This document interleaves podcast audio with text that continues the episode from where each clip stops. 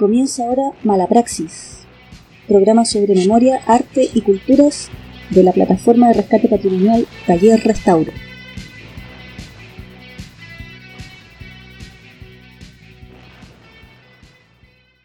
Buenas tardes, bienvenidos a una nueva conversación sobre patrimonio.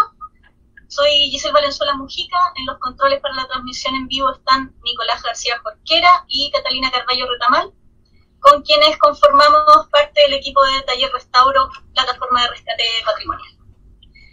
Hoy nos acompañan Malén Riveros y Cristóbal Quintanilla del Liceo Oscar Castro Zúñiga de Rancagua. Ellos vienen participando en el taller de patrimonio Hijos del Palote y planteando actividades e investigaciones en torno al patrimonio inmaterial y a la temática de género. Bienvenidos, muchas gracias por estar aquí. Muchas gracias por la invitación también. Conversemos entonces un poquito de, contexto acerca de, cómo surge el taller de patrimonio en su liceo. Si nos pueden contar un poquito para tener ese contexto. Primero, más que nada, a mencionar la importancia igual que tiene nuestro liceo por el tiempo que lleva eh, funcionando dentro de la ciudad. Nuestro liceo igual es súper emblemático dentro de la ciudad también, tanto como dentro de la región por lo que hace poquito cumplimos 172 años, así que, o 174, eh, pero así que igual llevamos harto tiempo, el liceo tiene harta historia, tiene harto patrimonio, tanto tangible como intangible, así que estamos tratando de trabajar con el taller de patrimonio para poder eh, recuperar eso y para poder hacerlo visible a toda la comunidad rancagüina. Y claro, como siguiendo lo que dice mi compañera, eh, nosotros como liceo ya desde hace mucho tiempo en la biblioteca antigua que tenía la estructura anterior, antes de que se cayera por el terremoto 2010, teníamos muchos archivos eh, de estudiantes antiguos, libros de clase, y con el terremoto 2010 se cayó nuestro establecimiento antiguo, la, construcción, y muchos archivos se, se los llevaron para la biblioteca Santiago, y los restantes, un inspector nuestro, eh, don Pedro Rojas, eh, los guardó y los fue organizando en una sala que ahora se conoce como el archivo del liceo. Y, así empieza a guardarse y un poco a ordenarse todos los archivos que nosotros teníamos, que son de importancia histórica y patrimonial para nosotros.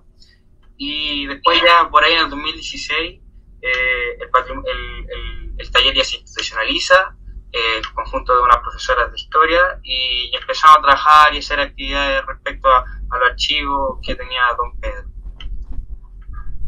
Eh, también mencionarte que este artículo nace de manera intuitiva, por así decirlo, porque don Pedro no tenía los conocimientos suficientes como para poder hacer un archivo o restaurar todo lo que él encontró, ya que igual fue como una circunstancia eh, extraña que encontró todas las botadas. Eh, entonces él agarró estas cosas, estos objetos que para él eran de valor, ya que igual de destacar que don Pedro fue estudiante y ahora es inspector del liceo. Entonces él ha vivido también de esta de historia del liceo. Así que como con cariño él llegó y hizo estas cosas, pero no teniendo conocimientos suficientes. También, eh, como decía Cristóbal, después del 2010 reconstruyeron el liceo. Eh, igual hay como algunas fallas, así que, por ejemplo, como igual no es una anécdota graciosa, pero sí fue lo que pasó, que la sala en donde estaba el archivo se llovió. Entonces ahí también como que en cierta parte se arruinó el material que había, se mojaron algunos textos, se mojaron eh, entonces igual eso como que dañó en cierta parte lo que teníamos ahí en esa sala. ¿Cómo, cómo abordaron el tema de la, de la inundación que tuvieron? ¿Tienen algún dato de cómo resolvieron esa, esa problemática?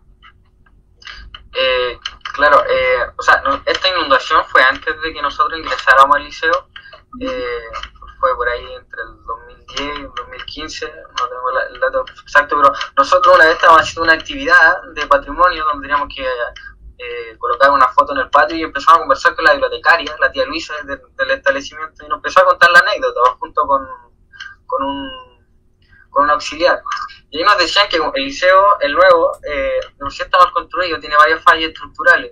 Entonces, eh, después cuando, eh, un día como empezó a llover y se vieron en, la, en la, necesidad como de, arreglar un poco, sacar los libros, pero igual quedaron con, con actos destrozos. Ahora, eh, usted igual fue a, al, liceo y revisó un poco del archivo y hay altos libros que tienen hongos, que están un poco destruidos, pero se, se manejó de la, de la mejor que en el momento y con, la, con, las cosas que se podían manejar en el momento.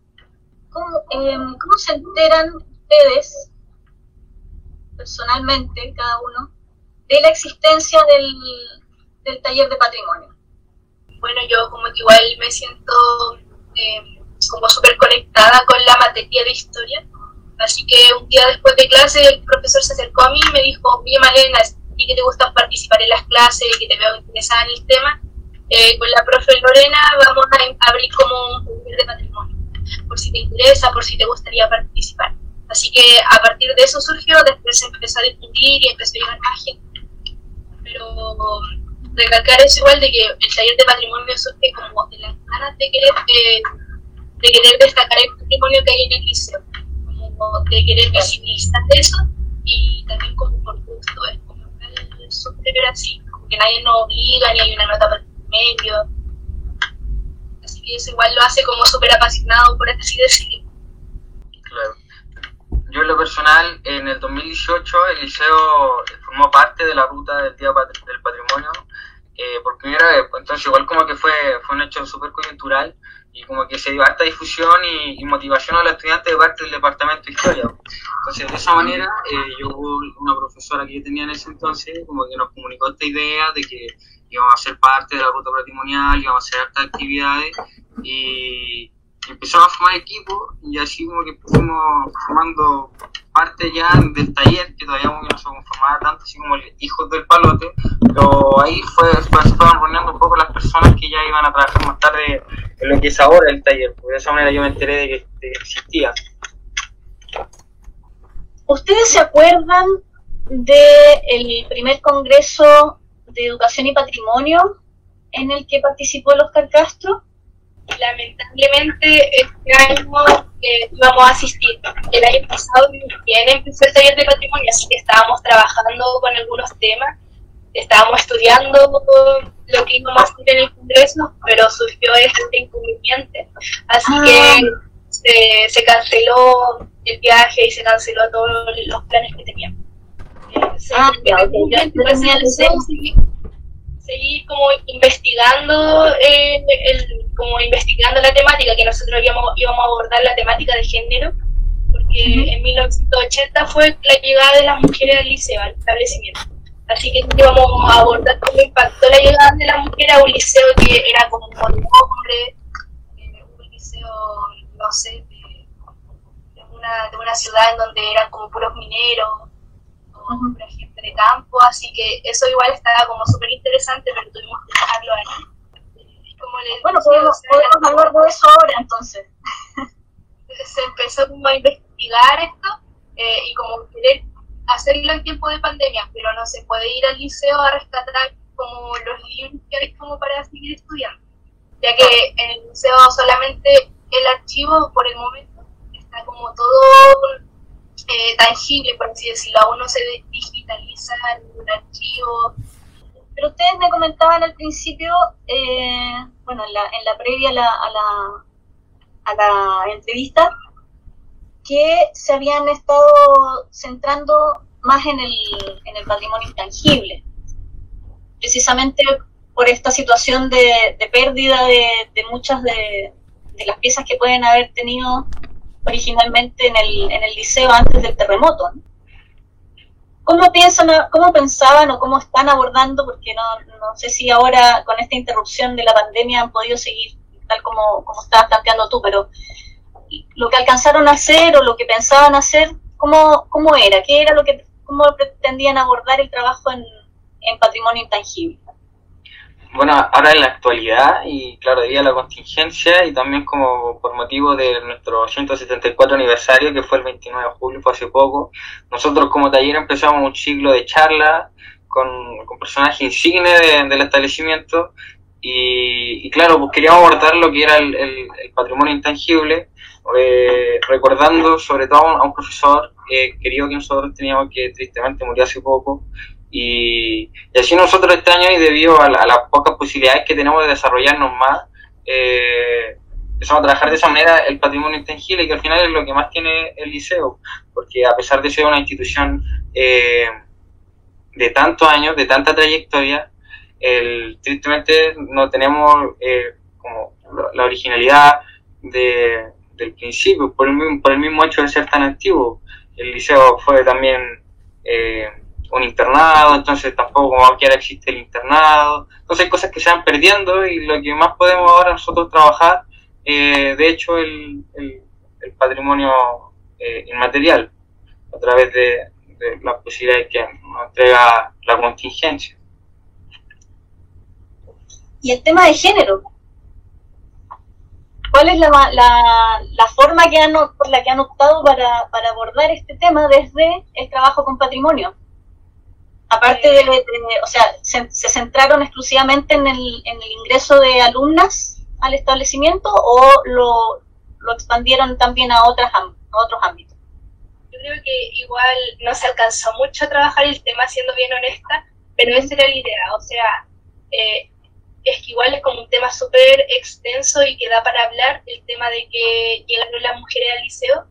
Eh, como le mencioné recién, eh, fue un liceo de hombres por muchos años y cuando en 1980 llegan las mujeres igual cambian las cosas porque cambia el uniforme, eh, cambia la infraestructura porque, no sé, había, había que equipar baños de mujeres, cambia la perspectiva igual yo creo del liceo, porque en Rancagua también está el liceo de niños entonces está como el liceo de niñas y el liceo de hombres. Entonces, a que se le abren las puertas a las mujeres para como participar del, liceo, es como que habláramos de que en algún momento se le abriera las puertas en el Instituto Nacional para que entren las mujeres, porque igual como para, para ¿cómo se llama? Para Rancagua es como un liceo de, bastante relevancia y para la región igual. Entonces, eso es como cómo se van cómo van enfrentando la evolución igual de la historia y cómo logran llegar a un liceo así, como yo logran como en eso. No, no, no alcanzamos como a estudiar bien, eh, pero igual creo que podríamos haber tocado otros temas como, eh, no sé, quizás los centros de alumnos, que en algún momento quizás fueron puros centros de alumnos de hombre y después cuando, no sé, sale la primera presidenta mujer del centro de alumnos o así. Claro. Igual nosotros, eh, con, la temática del Congreso, pretendíamos abocarnos al archivo, ahí lo queríamos ocupar bastante, hacer un estudio y un análisis, porque hay muchos libros de, clases. Entonces, desde ahí, porque un libro de clase, eh, en esencia, demuestra como la, la, redundancia, el, la esencia de los estudiantes. Las anotaciones que hay en un libro de clase demuestran las características natas que de, un estudiante dependiendo de la época. Y se puede hacer un análisis mucho más grande de la moralidad de los estudiantes de ahora 2020, las anotaciones, ahora en 1980, cuando se ingresaban las mujeres al, liceo, y antes cuando solo había hombres. Son, son situaciones totalmente diferentes que que, los condenaban a estar de alguna manera en el libro de clase. Entonces, como queríamos abocarnos a, ese estudio de, la, del cambio que ha tenido la, institución y las personas dentro a través de los años y con la, con la, con la inserción de, de las mujeres. De esa manera queríamos enfrentarnos, enfrentarnos al, al Congreso.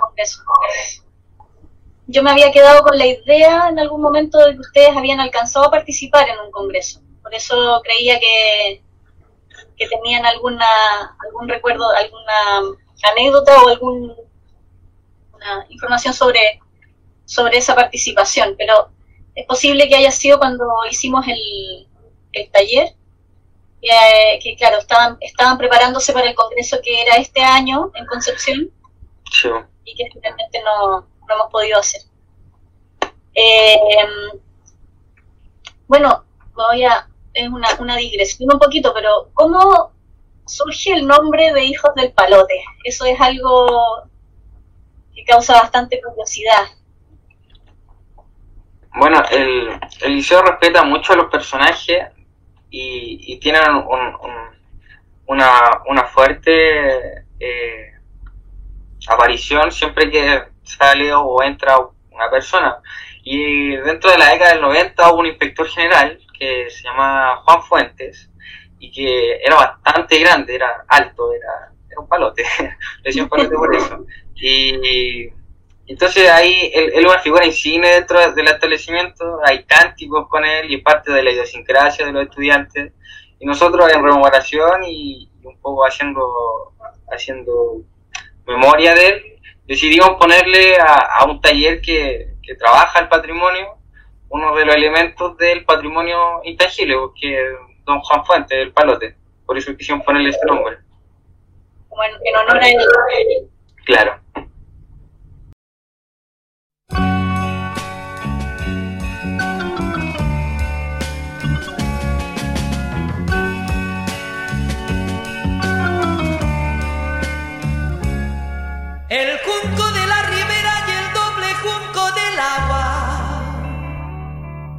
En el país de un estanque donde el día se mojaba. El junco de la ribera y el doble junco del agua. Donde volaban inversas palomas de inversas aguas. El estanque era un océano para mi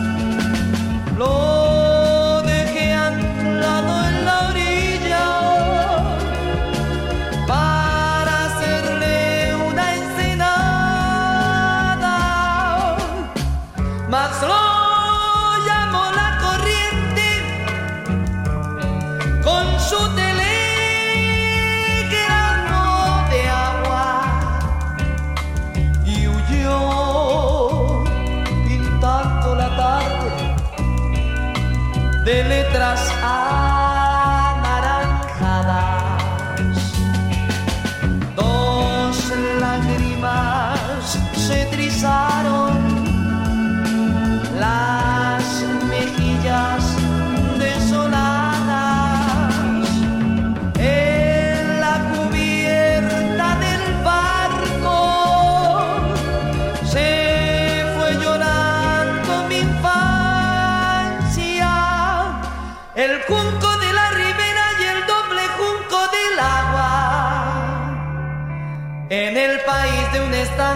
Donde el día se mojaba.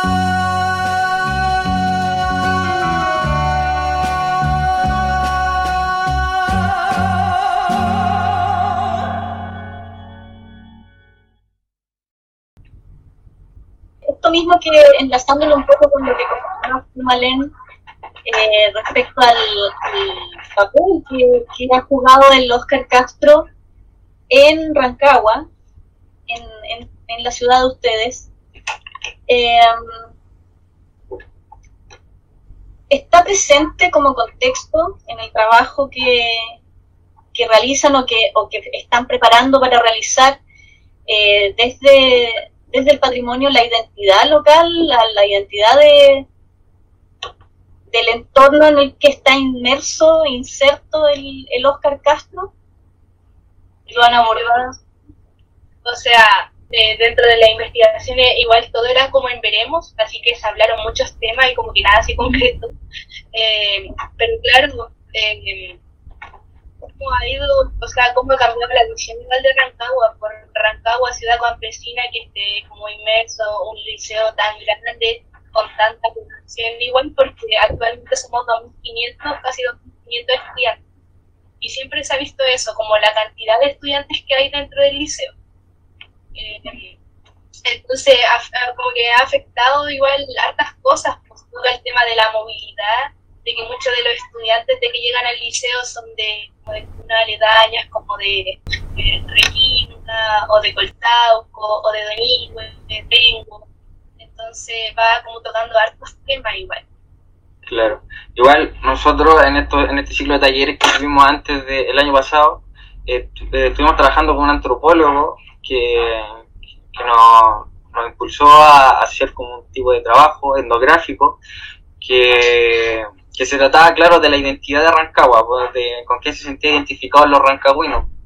Y, y claro, nosotros, hoy es un foco súper fundamental para nosotros, sobre todo que somos, somos estudiantes del liceo, el liceo. Y, y el, el, el, liceo dentro de Rancagua, de todas maneras, tiene, tiene como cierto, también es algo identitario. Por ejemplo, el liceo no le dicen el liceo Oscar Castro, le dicen, eh, le dicen el Oscar.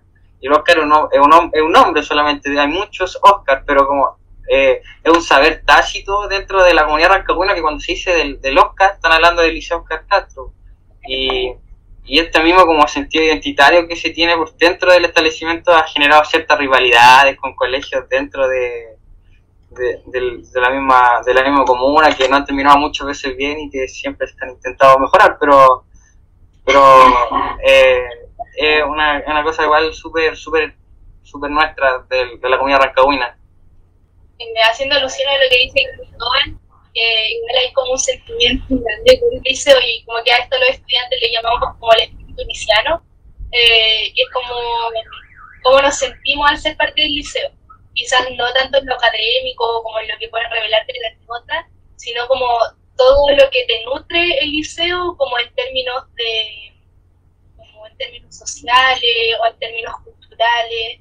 Entonces, igual eso siempre ha estado como el espíritu liciano que casi todos los estudiantes tenemos, como el amor por el liceo. Eso es tremendamente importante, no, no es, paradójicamente no, no parece ir siempre de la mano cuando se hace el, un trabajo sobre una institución de la que uno es parte, como un colegio, eh, uno da, daría por sentado que esto siempre es así, que hay un amor por esa institución en la que uno está y que por eso se genera este trabajo de patrimonio, pero no siempre una cosa lleva a la otra. A veces eh, hay un interés efectivamente por el patrimonio, pero no necesariamente por la institución. Entonces, igual lo que tú estás planteando es súper súper interesante porque habla también de, de que el, el, trabajo va a tener esa condición de origen en el ¿no? La figura de Oscar Castro en sí, además, la abordan eh, nosotros como taller eh, hemos hecho igual, hemos participado en estas actividades con, con, relación a la figura de Oscar Castro, principalmente porque Oscar Castro es el nombre del, del, del establecimiento y él fue bibliotecario y profesor dentro del establecimiento. Entonces lo hemos abordado de diferentes maneras. El Día del Patrimonio hubo, hubo hartas personas disfrazadas de Oscar Castro que eh, se metían entre la multitud y, y hacían alarde. Y también el, el, año pasado, por ahí en mayo, hubo un, hay, un, hay un pasaje dentro de Arrancado que se llama el pasaje Trénova, que, que fue un, un centro muy importante por, porque era parte como del desarrollo industrial de Rancagua. Y de ahí se sitúa los masones, los masones, la logia mixta de, Chile. Claro, entonces ahí nosotros fuimos a hacer como un, un, una una presentación sobre Oscar Castro, porque Oscar Castro era masón, participaba de la logia mixta, y, y, claro, siempre hemos intentado tener presente la figura de Oscar Castro, que al final es, es un poco súper importante dentro del liceo. Pero haciendo, o sea, dices que estoy indicar eso porque siempre se ha querido exaltar la figura de Oscar Castro, que lamentablemente en vida esto no se hizo mucho. Eh, igual como que Rancagua no tiene mucha cultura, entonces como que siempre se está buscando instancias, sobre todo dentro del liceo, para abrir la cultura a la comuna más que nada, no solo a los estudiantes o a las comunidades que son los profes, los auxiliares, los alumnos. Entonces eso igual como genial, como, que en, mucha, en muchas ocasiones como que los liceos se dejan su cultura, su patrimonio para ellos mismos pero dentro de la comuna como que siempre se trata de abrir las puertas para que todos y todas puedan participar de las instancias que se hacen. Eh, me comentaban también sobre algunos artefactos que habían, eh, con los que habían armado un museo. Bueno, de hecho lo, lo visitamos en su minuto cuando, cuando se hicieron los, los talleres de conservación. Y ustedes querían comentar algo también al respecto, ¿no? De, de esa colección. Dale, claro. dale, Cristóbal. Claro, eh, cuando visitamos el, el archivo, que varias veces lo hicimos, con Pedro, que era el encargado, igual por su edad, eh, sabe más sobre, sobre cierto artefacto y ya nos mostraba un poco y no, no, no iba contando, contando qué era cada artefacto, cuándo se había hecho. Y como artefactos que en verdad como que sobresalen un poco, hay un barco que es de grandes dimensiones, que fue tallado por, por estudiantes. Cuando aún era liceo de hombres, cuando era un internado, había un trabajo anual que era hacer un barco, que, que no, no lo voy a mostrar ahora, pero eh, es un trabajo súper súper prolijo para, para los unos estudiantes que en verdad eran adolescentes, eran jóvenes, porque están eh, obviamente en, una, en, un centro de educación secundaria. Malén también eh, sabe de más artefactos, porque yo no visitó ella más el, archivo, así que ella podría nombrar más. Eh, ya, que como estaba diciendo que dentro igual de- del archivo hay como hartos objetos que llaman la atención por, por los materiales con los que están construidos y por, la edad, no, pero por sí, por el tiempo que tienen. Eh, como dentro de eso hay un telescopio y hay hartos como artefactos de- del laboratorio de física, del laboratorio de química. Eh, y en lo personal lo que más me llama la atención eh, son los libros de clases, como mencionó el Cristóbal como que igual me gusta siempre mirar y como ir conociendo las distintas realidades de los y las de la otra época. Como que un día estábamos revisando los libros y como dentro de una anécdota había un libro como de 1900 que decía, eh, era como una anotación negativa de que el, estudiante había sido como expulsado de la sala porque había, había entrado con un bastón o tal vez le había pedido que se sacara el sombrero y él había dicho que no. Y son cosas que como para uno son como novedosas. Y también, eh, también lo otro que llama la atención es que igual dentro como del liceo eh, eh, hubieron como gente que fue famosa después, estuvo el profesor Rosa, también fue estudiante del liceo. Iván Arenas. Iván Arenas. Y también estuvo un cantante, que no estoy segura si fue Lucho Gatica o si fue estoy segura. Fue Richard. Pero- de Richard. Ah, Iván. Ya. Y también hubo una persona que después fue ministro de, de un gobierno y también siempre han salido como personajes de ahí, entonces igual es como entretenido mirar. Eh, también nos comentaban de que una vez fue como la prensa al liceo a preguntar sobre las notas que tenía el profesor Rosa. Eso igual eh, como entretenido. También están esos carnets, que el, Cristóbal igual sabe más de ese tema. Sí, es que son algunas cositas que, que están en el archivo, bueno, en, en esta sala donde tienen guardada esta colección ¿no? de, de objetos del Liceo Oscar Castro. Hay una cajita donde están todos estos carnets de la Asociación de Fútbol de Rancagua. Hay uno que es interesante porque es un futbolista más o menos famoso, Aldo Droguet. No sé si Cristóbal sabe de qué... De qué No, la-. La verdad creo, creo que no, no, en verdad no, no, no, no, no sé quién es Al- Aldo Droguet. Así, tiene que haber jugado de marcado, no elegí, no lo voy a decir. Pero, pero no. igual, son, es que son jugadores antiguos, hay que decirlo. O sea, este, esa, esta cajita, ese, ese club de fútbol con los carnets es de principios de 1900, igual, uno más contemporáneo, pasó más de 100 años.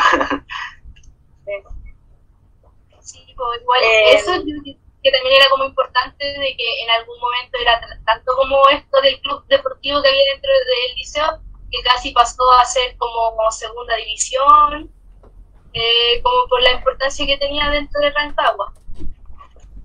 el trabajo con el patrimonio, eh, en el caso de ustedes sobre todo, ¿no? que han estado, eh, por un lado, rescatando el, archivo y rescatando esta colección de objetos y de, artefactos que tienen en, esta, en esta sala, que es como una especie de, pequeño museo, ¿no? Que, tienen en, el liceo.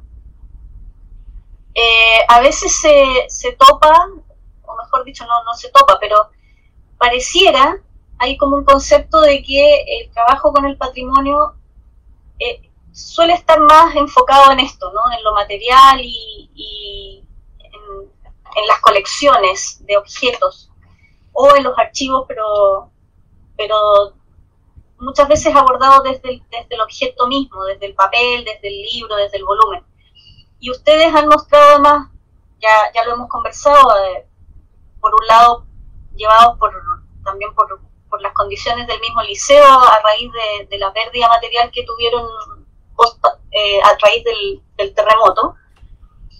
Eh, pero también hay un interés propio en eh, indagar en temas de patrimonio inmaterial, como el tema de género que comentabas hace un rato, etc.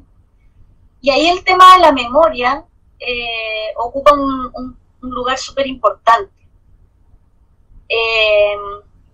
a mí me gustaría que cada uno de ustedes me, me comentaran eh, cómo entienden ustedes el patrimonio en general, digamos, pero también eh, enfocándonos un poquito en esta, en esta dimensión inmaterial.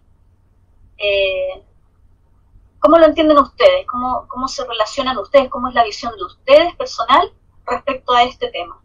Bueno, yo creo que el patrimonio es como que cada uno, cada una tiene una perspectiva propia de lo que para sí mismo es patrimonio. Eh, yo creo que el patrimonio es como a lo que le agregamos igual un, valor sentimental o de lo que un objeto o una persona o una historia eh, tiene como un sentimiento detrás, como que trae recuerdos, como que trae muchos momentos. Entonces, dentro de eso, como mencionaba, eh, también están las personas. Imaginar que una persona ha pasado toda su vida dentro de un establecimiento que conoce desde, no sé, desde a personas que compartieron con ellas como en el mismo rango, por así decirlo, como que fueron estudiantes, amigos, compañeros, eh, hasta después llegar como a tener como un poco de autoridad, ser un inspector general o ser un profesor. Eh, igual eso como que da mucho para hablar, debe haber tanta, tanta sabiduría dentro de esa persona que en lo personal como que te, gusta, te gustaría conocerla, como que te gustaría saber más allá, como vivir eso igual. Eh, como le mencionaba, eh, yo creo que igual la estadía por el liceo es corta, porque desde séptimo a cuarto medio son poquitos años, entonces eh, como que en lo personal he tratado de aprender como a mayor profundidad todo lo que he podido para así llevarme como un recuerdo o llevarme algo eh, que me diga, oiga, no, si yo sabía esta historia de tal persona o si a mí me contaron qué pasó esto. Eso es como importante igual en lo personal para mí.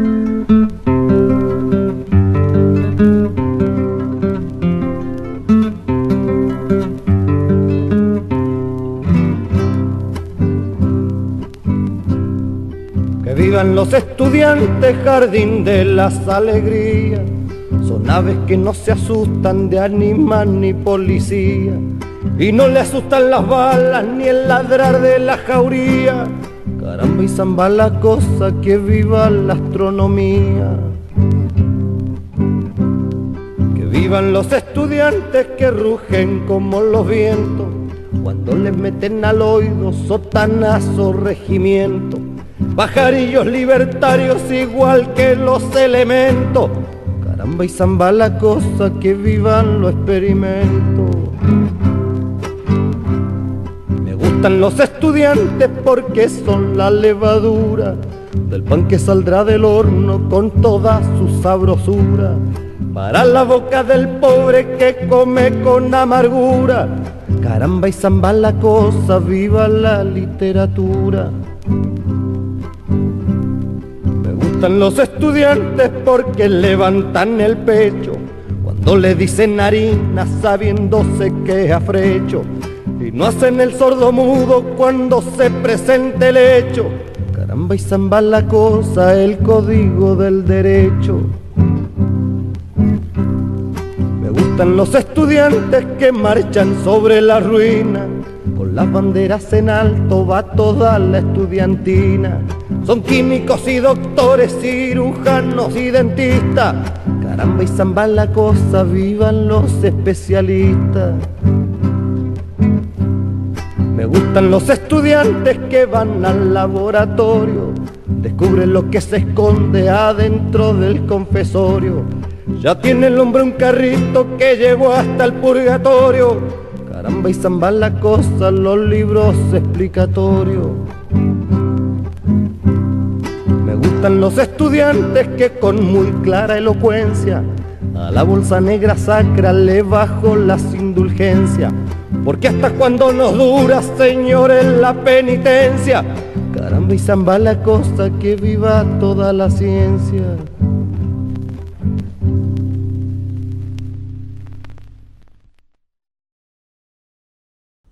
¿Y tú, Cristóbal? Claro, yo, o sea, que el patrimonio en cierta manera responde, responde a una necesidad, una, yo creo una necesidad identitaria, el sentirse identificado con algo en el que uno participe. Y cuando uno se encuentra con una institución que ya tiene 174 años, tomando en cuenta que Chile solamente tiene cumplió su centenario hace 10 años recién, eh, inexorablemente se va a llegar a, la creación y a la conformación de un patrimonio. Y, y, una, y una necesidad, evidentemente, porque uno está, uno está inmerso en el mundo, hay, hay ciertos, ciertos conceptos dentro de las instituciones que, que te obligan a sentirte partícipe. En la misma esencia del ser humano, que es social, tiene que sentirse parte de algo. Entonces se crea a través de un proceso esta, esta construcción de simbolismo, eh, los mismos personajes que van pensando, como decía la Malén, Buddy Richard, profesor Rosa, el Palote, que es el nombre que tiene el, el, el taller, van creando estos simbolismos con lo que uno se empieza a sentir eh, identificado. Y, y, así se va construyendo un poco la idea de patrimonio.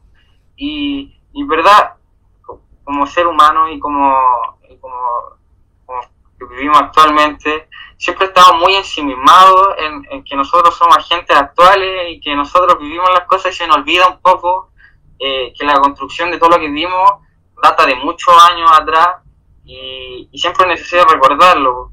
Entonces, eh, la, al final el patrimonio responde a una, una necesidad casi biológica de sentirse parte de algo y eh, responde también a, un, proceso social, una construcción de simbolismo que, que, se, que, que se, va creando y, y, es importante trabajarlo porque el patrimonio no, no nace de la nada.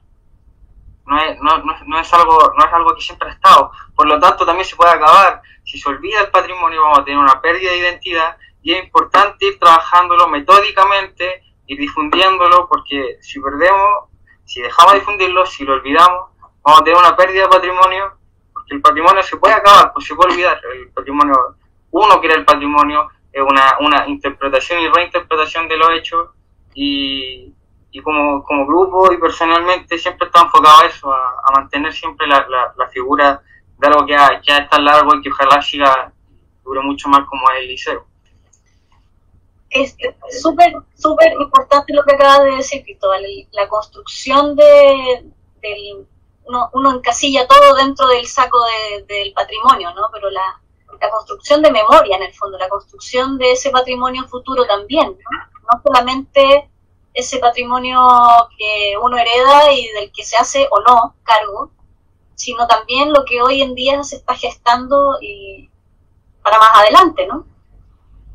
¿Cómo ven desde, desde, ese, desde esa misma perspectiva que ustedes me acaban de decir eh, la relación del patrimonio o del trabajo de rescate de, la memoria que están haciendo o que, pretenden hacer a través del taller con los acontecimientos actuales que, que estamos viviendo, dejémoslo en Chile, aunque en realidad considerando la, la situación mundial podríamos hablar del mundo, pero con lo que está pasando específicamente desde octubre, desde antes, tal vez desde la, desde la época de la Revolución Pingüina, Eh, ¿Cómo vinculan, cómo relacionan este trabajo con, con, esta, con este momento social?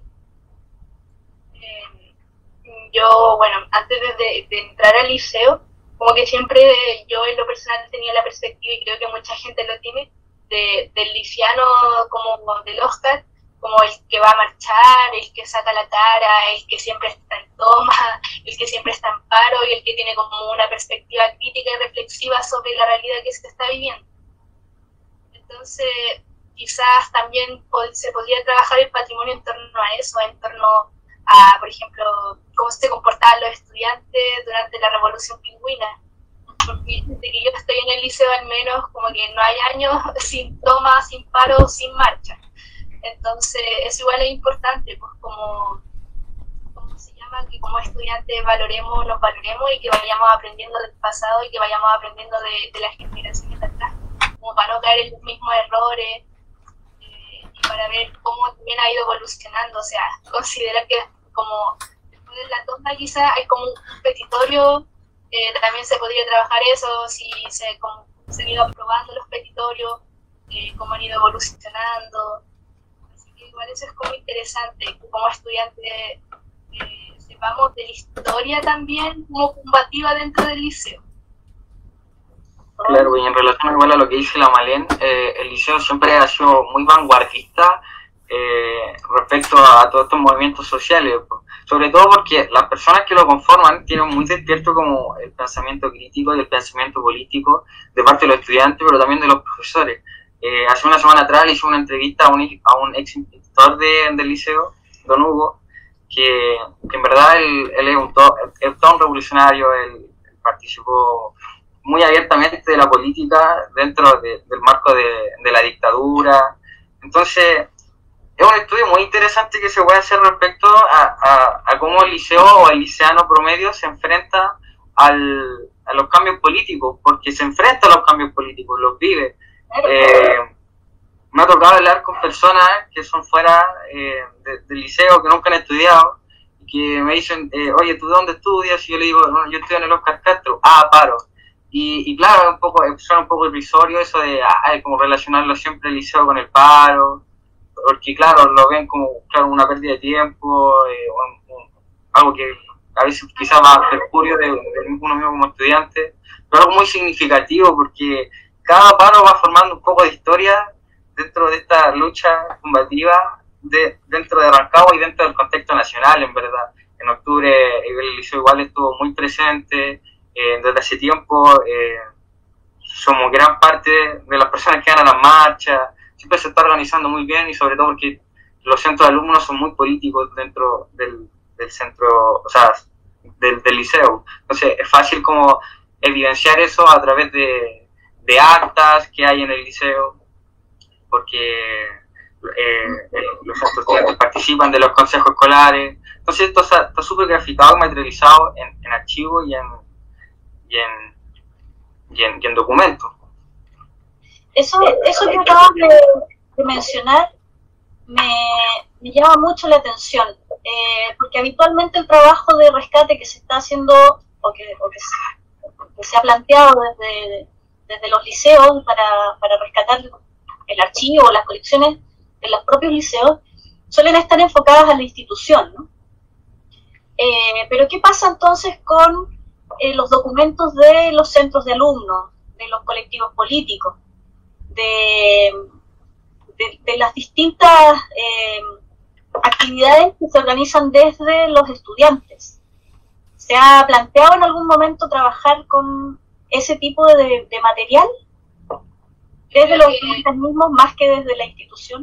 Yo creo que igual eso es como dentro de un liceo tan emblemático, por así decirlo, en donde como que el academicismo está constantemente, se trata como de generar esta instancia como para realzar el movimiento como estudiantil dentro del liceo. Uh -huh. Entonces, por lo mismo, muchas veces han habido muchas polémicas, han habido muchos problemas.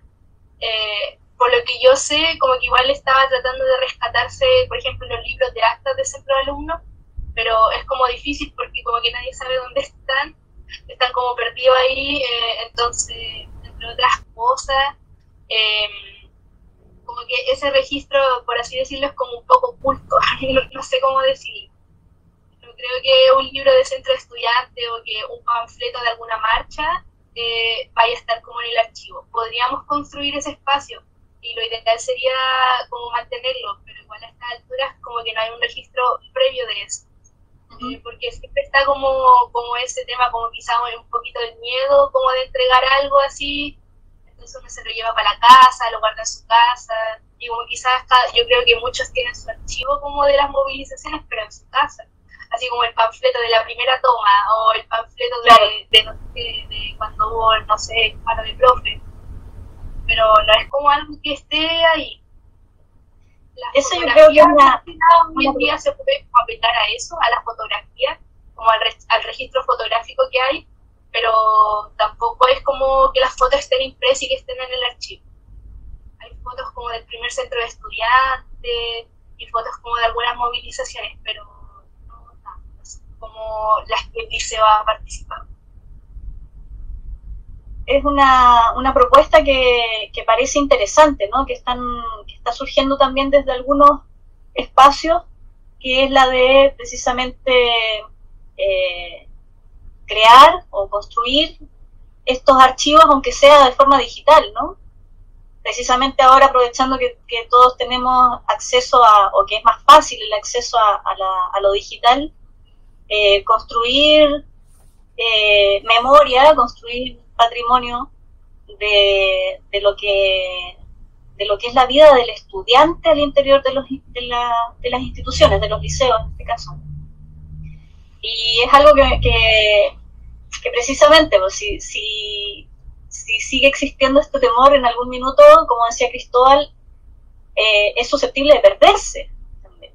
Entonces es interesante a lo mejor plantear eh, ese aplicar ese trabajo o ese, o ese aprendizaje que, que implica el trabajo con los archivos del liceo a la al propio registro, ¿no? al registro de las actividades que surgen desde la comunidad estudiantil. Claro, eh, igual eh, en relación a eso, eh, siempre estamos abiertos propuestas. tristemente nosotros no llevamos tanto tiempo funcionando como, como taller, por lo cual no es tanto tiempo el que llevamos como con un trabajo metódico, pero lo que, lo que se proponía, lo que proponía usted, es algo que puede hacerse y en mayoría que debe hacerse quizás no nosotros, porque nosotros ya estamos, prontamente vamos a dejar el, establecimiento, pero siempre va a estar el trabajo de los profes de historia y las generaciones futuras que yo sé que siempre van a estar interesadas algunas personas de trabajar esos temas que en verdad deben y pueden trabajarse.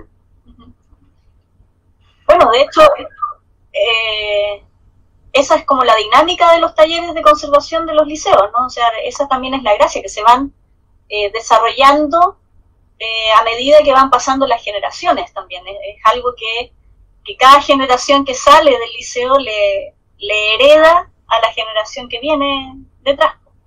Y, se va desarrollando y va creciendo y va avanzando en base a, a, ese, a esa renovación generacional también. Eso es muy interesante. Em, están haciendo algunas preguntas. eh, con respecto a eh, si ustedes tienen la idea de, no, no tal vez necesariamente, eh, no tal vez profesionalmente, pero de seguir una vez que salgan del liceo eh, ligados a trabajo con patrimonio o a temas referidos al patrimonio. ¿Cómo lo ven eso ustedes? quería hablar primero. Bueno, en, lo personal, igual eso como que da justo en, en, una, en, una, en una problemática que surge mucho cuando uno está entre tercero y cuarto medio, que qué voy a hacer con mi vida. Entonces, como que esa pregunta como que, se hunde un poco más en la llaga, pero eh, yo creo que, no sé si, yo creo que es algo muy interesante y como lo dije anteriormente, algo que se tiene que seguir trabajando porque no podemos olvidar ciertas cosas que no se deben olvidar y no sé si en verdad abocarme quizá a una tarea, pero, pero hay talleres como el taller con el que estamos trabajando ahora, estamos en la entrevista, un taller restauro que, en verdad se dedican a, a, a, la restauración de cosas con la que en verdad se, se puede trabajar, se puede ser partícipe también de, una reconstrucción y patrimonial.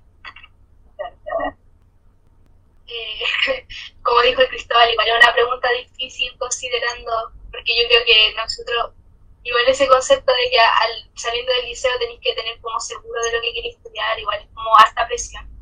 Eh, pero yo he estado como averiguando ya y he estado con la idea de, poder ejercer como entre arqueología, antropología social, o algo que también tenga que ver con, la restauración y más que nada como con la memoria que hay que tener como en base para poder construir una sociedad.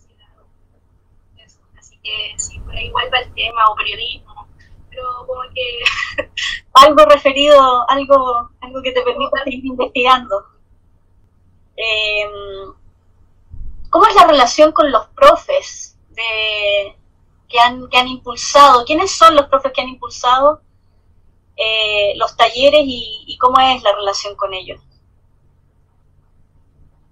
Ah. Eh, no, en verdad. en primera instancia, oye, que como en la relación con Don Pedro, que es el que formó y empezó como a, en lo personal, porque la Marlene puede tener otra otras percepciones y otras relaciones también.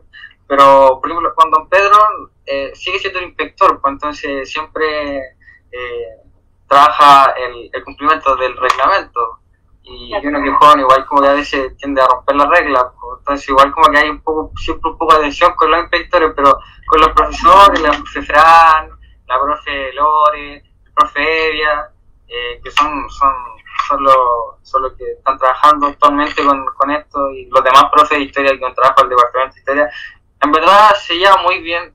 Eh, es un honor trabajar con ellos, son personas en verdad muy íntegras, son personas muy inteligentes, son personas muy amigables por lo demás y que siempre están, están ofreciendo, te están, te están, te están molestando, oye, hagamos esto, oye, hagamos esto, oye, hagamos lo otro, participemos de esto. Entonces igual eso es súper divertido y, y se agradece, es una muy buena relación con la que uno puede generar y un poco ahondar más en estas relaciones con los profes que normalmente son tan son tan asimétricas que esta, como esta, estos talleres como que un poco van eh, quitando esa distancia que se tiene entre el profesor y el alumno. Bueno, como dice Cristóbal, es igual, pues, nos hemos visto inmersos también como en momentos de, de tensión, o sea, depresión más que nada, como estar preparando el último día de toda última hora, como igual eso del apuro, pero no, los profes al menos como con los que yo he tenido la oportunidad de compartir, se nota que lo que hacen lo hacen como con cariño, lo hacen con vocación y que quieren plasmar su, como su conocimiento a los estudiantes. Eh, entonces igual eso es como súper bacán, por así decirlo, eh, como tener una relación más que de profesor y alumno, como tener una relación de, de alguien que, que, te está como constantemente apoyando, diciendo, oye, lo que estás diciendo está bien, o si necesitas algo, aquí estoy. Eh, igual eso es genial. Y también no solo con los profes, sino que el taller de patrimonio igual te abre como a, conocer a harto como estatutos de, dentro del liceo. Como que uno siempre está conversando, no sé, con el auxiliar o con la persona que está en biblioteca, o con el inspector, porque todo igual tiene como historia, anécdotas por ejemplo, una vez fuimos a la biblioteca y nos teníamos que organizar algunas fotografías que había eh, para una actividad que se hizo para el aniversario, Entonces uno se ponía a mirar las fotos y quizás no entendía el contexto, pero se acercaba el bibliotecario y te decía, oye, esta foto la tomamos eh, tal día, tal hora, y pasó esto, entonces uno igual es como risa, igual la ya dentro de todo, así que eso igual es como súper entretenido. Oye, estoy viendo acá que me mandaron por interno, las, algunas de las publicaciones, algunas de las revistas del, eh, que están en el Museo de la Educación Gabriela Mistral y que son del Liceo Oscar Castro Zúñiga. Se llama El Luchador.